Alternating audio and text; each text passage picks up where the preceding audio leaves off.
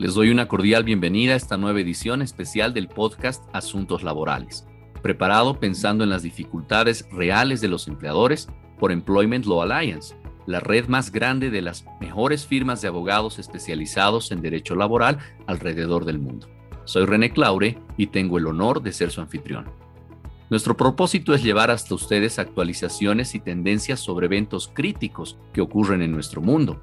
Para acercarnos a estos temas y tratarlos de manera práctica, contactamos a nuestros abogados locales de ELA, quienes practican en distintas jurisdicciones y trabajan diariamente para ayudar a sus clientes locales a navegar en estos tiempos difíciles.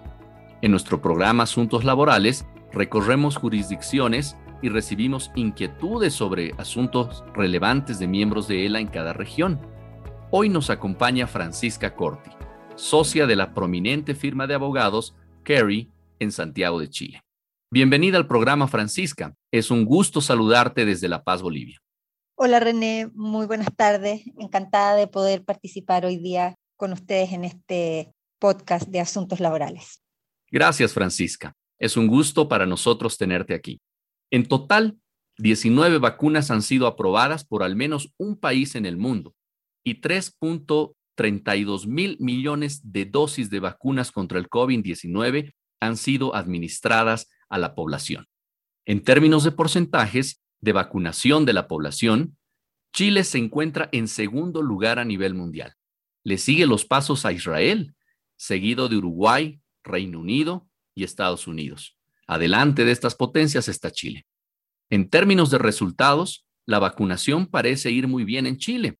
Seguramente, pronto el empleo dará un nuevo giro aproximándose cada vez más hacia la nueva normalidad. Hoy hablaremos precisamente sobre trabajo híbrido, trabajo presencial, trabajo remoto y combinado fundamentalmente. Francisca, ¿cuál ves que ha sido o será la tendencia en materia de trabajo híbrido en Chile? Mira, René, yo creo que en Chile, al igual como hemos venido observando en la mayoría de los países, no solo en Latinoamérica, sino que también en Europa y en otros, en otros continentes, el trabajo híbrido, que entendemos es el que se desarrolla parte presencial y parte vía teletrabajo o bien a distancia, está siendo un tema en revisión. La mayor parte de las empresas yo creo que hoy se están cuestionando la manera en que van a continuar operando luego de la experiencia vivida durante la pandemia. Y sobre todo, como tú bien dijiste en la introducción, a propósito de este eventual reintegro que vemos cada vez más cercano, a propósito de la escalada de vacunación que estamos teniendo, a lo menos en Chile. Yo te diría que a la fecha lo que hemos podido observar en nuestros clientes es que, por una parte, ellos no están queriendo perder de alguna u otra manera esta cultura de trabajo presencial que es muy típica en nuestro país y en nuestras jurisdicciones en general. Pero por otra parte, se están viendo forzados a adaptarse a esta nueva forma de trabajo en que el paradigma de estos horarios rígidos y de trabajo exclusivamente presencial parecen haber quedado obsoletos y ya en el fondo fuera del ámbito general del trabajo típico eh, al que estamos acostumbrados. Yo te diría, René, que de hecho lo que estamos observando hoy es que las empresas que pretenden implementar un sistema completamente presencial o completamente remoto son claramente la minoría. Yo te diría que un alto porcentaje de las empresas, más o menos en un 80%, tienen la intención de implementar un sistema híbrido que logre de alguna manera el equilibrio entre este trabajo presencial y el trabajo remoto que ha nacido a propósito de la pandemia. Muchas gracias, Francisca. Tu respuesta es muy clara. Y Chile no solo que está adelantado en materia de vacunación, también se encuentra adelantado en materia legislativa. Entendemos que ustedes tienen una nueva ley de teletrabajo.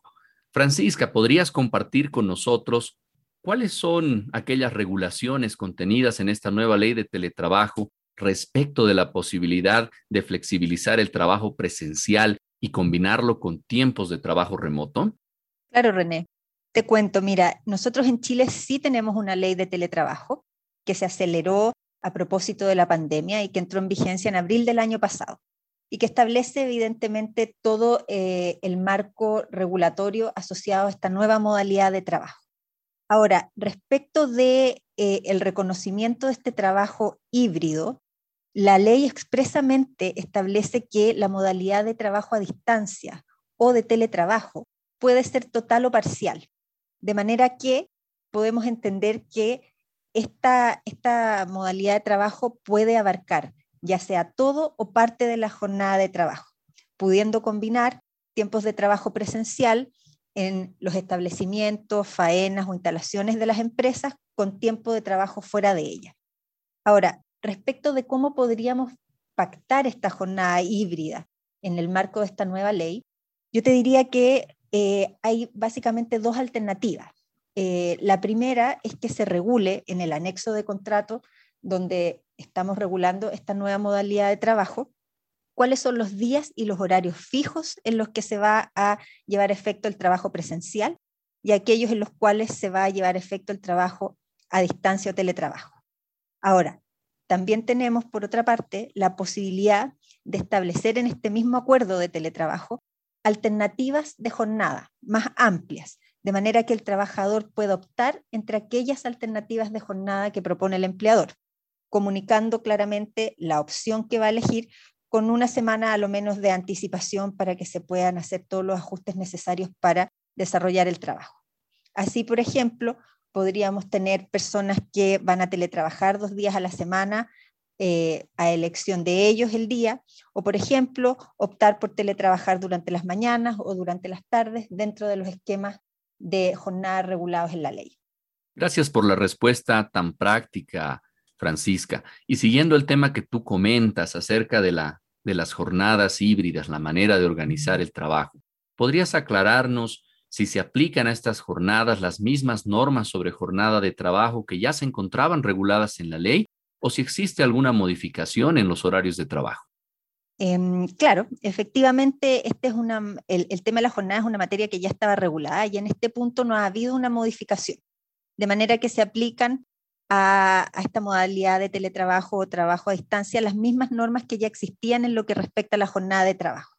En este sentido, eh, tendríamos que entender que los trabajadores podrían estar afectos a una jornada de trabajo dentro de los límites legales, que en nuestro caso son las 45 horas semanales distribuidas en no más de 6 ni menos de 5 días a la semana, o bien exentos de jornada de trabajo, que esta es una, una posibilidad que se otorga a cierta categoría de trabajadores cuyas funciones así lo, ameritan y que están reguladas expresamente en nuestro Código del Trabajo en el artículo 22, inciso segundo. Ahora, si hay una novedad, y la novedad está dada porque se le otorga a aquellos trabajadores que tienen una jornada limitada la posibilidad de elegir cómo poder distribuir esta jornada de trabajo libremente si sus funciones así lo ameritan o lo permiten. Ahora, un elemento que tenemos que tener en consideración respecto de la posibilidad de combinar estas jornadas de trabajo presencial y de trabajo em, en la casa o a distancia, es que si bien la ley no lo ha regulado, sí la Dirección del Trabajo, que es el órgano administrativo que regula y supervisa nuestros eh, temas laborales en Chile, ha estimado que no se podría pactar para una misma semana una combinación de trabajo presencial sujeto a un horario fijo, limitado, junto con teletrabajo o trabajo a distancia sin límite de jornada. Esquema que, por el contrario, sí se podría pactar si estamos generando estas distintas modalidades de trabajo, pero en semanas distintas. Esa vendría a ser la, novedad en materia de regulación de jornada. Gracias, Francisca. Vemos en general en el mundo, no solo en Chile, sino en las diferentes jurisdicciones, que el derecho frente a la pandemia ha sido reactivo. No proactivo, sino más bien se ha tratado de una especie de reacción frente a lo que se vino encima el pasado año. ¿Podrías tú comentarnos, estimada Francisca, qué otros factores deberían tener en cuenta las empresas que pretendan implementar servicios híbridos de trabajo con tiempos de trabajo presencial y tiempos de trabajo remoto? Yo te diría, eh, René, que este es un tema muy, muy discutido y ampliamente analizado. Me parece que eh, de todas maneras es muy relevante que los empleadores analicen sus procesos internos para determinar el grado de flexibilidad que pueden y quieren otorgar, pensando claramente en que en no todos los rubros se podría prescindir de la misma manera del trabajo presencial que hemos venido arrastrando desde tiempos anteriores a la pandemia hasta ahora. En este sentido, yo, pienso que el primer desafío estaría en equilibrar la demanda de mayor flexibilidad que impone o ha impuesto esta pandemia a propósito del coronavirus y que ahora también los trabajadores están exigiendo como, como una forma de reintegrarse con la necesidad que puedan tener las empresas de contar con un cierto nivel de trabajo presencial. Es decir, yo te diría que en términos generales, para mí resulta claro que para mantener el control y el buen funcionamiento de la organización, es imperativo que las empresas comiencen a trabajar en el diseño y en la implementación de políticas escritas de flexibilidad, que sean claramente comunicadas a los trabajadores que van a ser afectados por estos cambios. Porque lo, más relevante en este tipo de casos es que las pautas sobre cómo se va a trabajar estén claras y que los tipos de flexibilidad que la empresa va a ofrecer, entendiendo que podemos estar frente a jornadas híbridas, que es lo que discutimos hoy día, pero también podríamos estar frente a jornadas reducidas o a un trabajo eminentemente y de manera completa remoto, eh, para tener así eh, certeza respecto de cómo esto va a ser manejado. Ahora, claramente, esto por otra parte, y del lado de la empresa también supone el compromiso de capacitar a los trabajadores respecto de esta nueva modalidad de trabajo. La verdad es que este es un, este es un gran tema, René. Yo te diría que hay, hay otros elementos que son, son destacables en el análisis. Tenemos, por ejemplo, eh, y uno que no es menos importante, es entender que el trabajo híbrido ha exigido de parte de muchas empresas una mayor inversión en tecnología para evidentemente garantizar que la prestación remota de los servicios no, no tenga como consecuencia una baja en la productividad, ¿no es cierto? Y esto a su vez ha supuesto la implementación de mejores y mayores políticas en materias de ciberseguridad y manejo de información que te diría que hasta antes de esta pandemia muchas empresas no tenían desarrolladas y ha sido un, un objetivo eh, para muchas de desarrollo en este minuto. También tenemos, y que no es menos importante, eh, otro elemento del que preocuparnos y tiene que ver con eh, la cultura organizacional. Es claro que muchos analistas de recursos humanos han identificado ciertos riesgos en este trabajo híbrido en términos de la generación de una cultura colaborativa dentro de las empresas, asociado evidentemente a, que los trabajadores a distancia no queden resegados eh, a una categoría de trabajadores distinta a la que teníamos cuando teníamos trabajadores con presencia física.